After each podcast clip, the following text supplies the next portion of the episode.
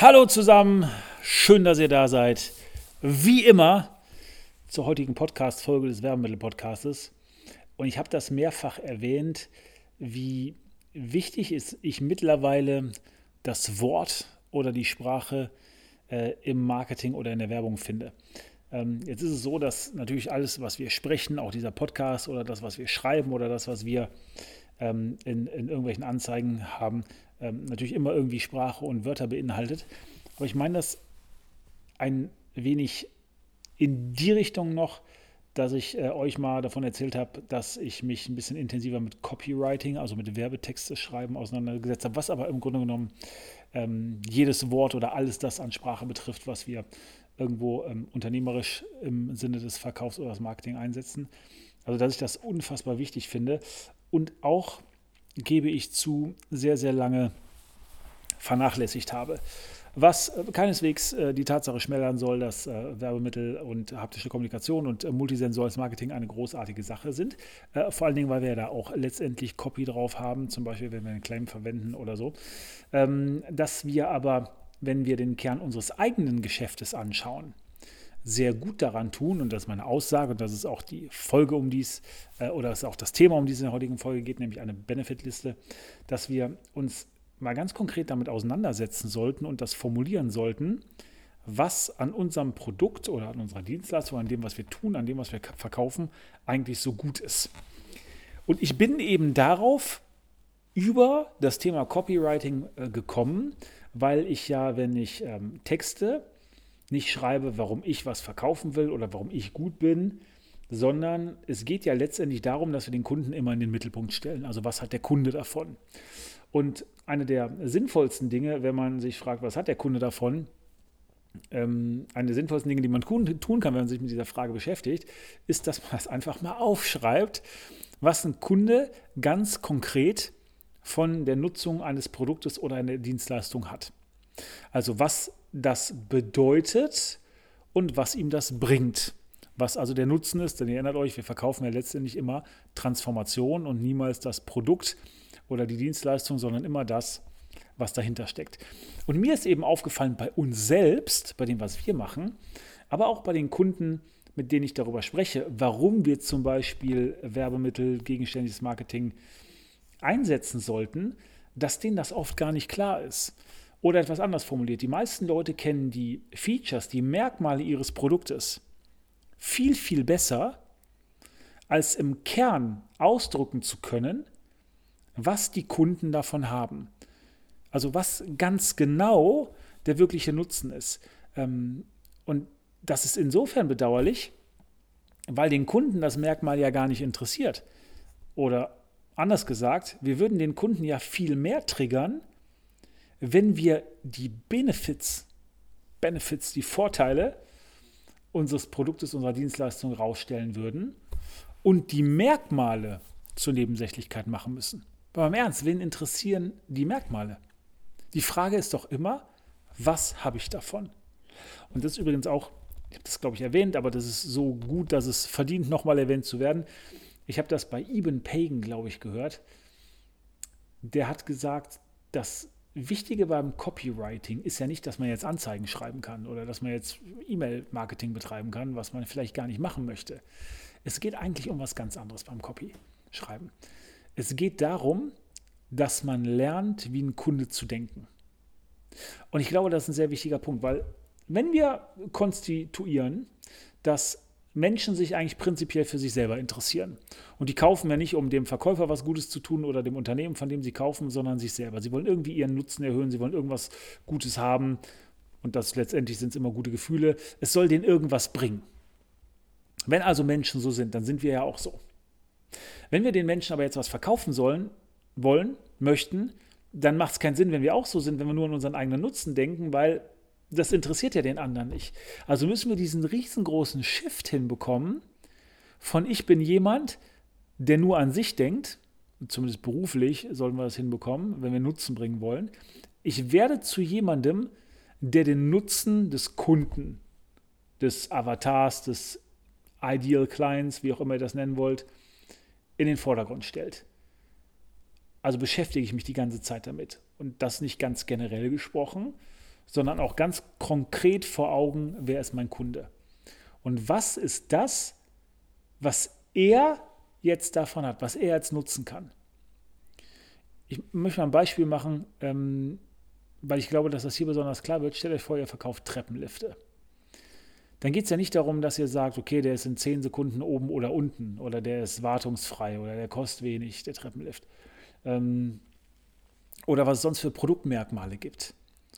Das ist ja nicht das, warum sich jemand, der nicht mehr so gut zu Fuß die Treppe gehen kann, so ein Ding kauft sondern er hat ja ganz konkret ein individuelles Anliegen, was ich triggern kann. Zum Beispiel, dass er sagt, ich kann wieder alleine einkaufen gehen, weil ich kann mit dem Treppenlift nach unten fahren ähm, und von da kann ich dann mit meinem Rollator in den Rewe gehen, der gegenüber liegt. Ja, also der gibt den Selbstständigkeit zurück, aber dieses ganz konkrete Beispiel kann äh, für eine Person gelten. Ähm, oder dass jemand sagt, ähm, ich bin in der Lage, alleine in den Garten zu gehen. Ja, und das ist für die Person eben extrem wichtig. Das wäre jetzt der ganz persönliche Benefit, der ganz persönliche Nutzen, den ich nach vorne bringen kann. Und das lerne ich, wenn ich Copywriting mache.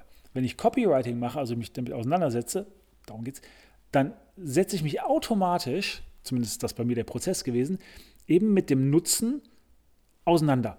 Und Ganz oft kennen wir unseren Nutzen gar nicht. Wir haben uns da nie ernsthaft wirklich mit beschäftigt. Aber wir haben auch keine Liste gemacht. Und das ist das, was ich denke, dass ihr das tun sollt. Dass ihr euch hinsetzen sollt und immer wieder überlegt, was ist ganz konkret der Nutzen? Was bringt das? Was haben die Menschen dann mehr? Was können sie dann tun? Wo geht es denn dann besser? Ähm, wie profitieren die irgendwie davon? Ja? Das heißt, eine Benefitliste zu machen, schult die Sicht des Kunden, schult mich selber darauf, Dinge so zu sehen, wie der Kunde sie sieht. Im Grunde genommen in meinen Kunden reinzuschlüpfen, Bedürfnisse zu erkennen, idealerweise, und die zu machen. Wenn wir Benefitlisten machen, wenn wir die Sicht des Kunden konsequent verfolgen, dann stellen wir eben auch genau diesen Nutzen in den Mittelpunkt. Und das ist das, worum es geht. Es geht darum, das rauszustellen, das klarzustellen, worum es geht, sicherzustellen, dass man sich vor allen Dingen darum, darum kümmert, um den Nutzen des Kunden und um nichts anderes. Und nochmal, die meisten Leute tun das nicht. Die meisten Leute haben keine Ahnung davon, weil sie lernen viel über ihr Produkt und glauben, mein Produkt ist das Wichtigste. Ist es aber nicht. Das Wichtigste ist mein Kunde die Beziehung, die ich vielleicht zu ihm aufgebaut habe, vielleicht, dass ich im Kopf auf, bei ihm aufgebaut habe, dass ich der Nummer eins Problemlöser bin für was auch immer das ist. Aber es geht nicht um mich, sondern es geht um den Kunden.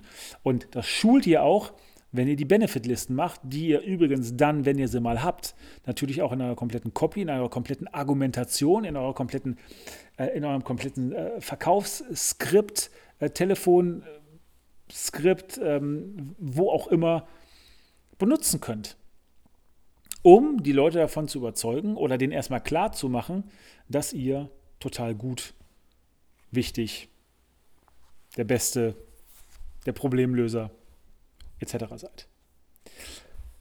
Und ich habe das Ganze mal ein wenig gemacht für Werbemittel. Weil oft ist es so, dass wir sagen, oder das ist auch so, dass typische Werbemittelkataloge das so ein bisschen kommunizieren, was hat man an Auswahl? Wie teuer? Wie schnell sind die Lieferzeiten? Aber was ist damit, Leuten klarzumachen, dass ich bei einem Werbemittel, das ich jemandem gebe, nicht nur den erreiche mit dieser Werbung, sondern auch die Umwelt mit. Weil es etwas ist, was er benutzt, selber benutzt, ihm persönlich einen praktischen Nutzen bringt und damit positiv besetzt ist.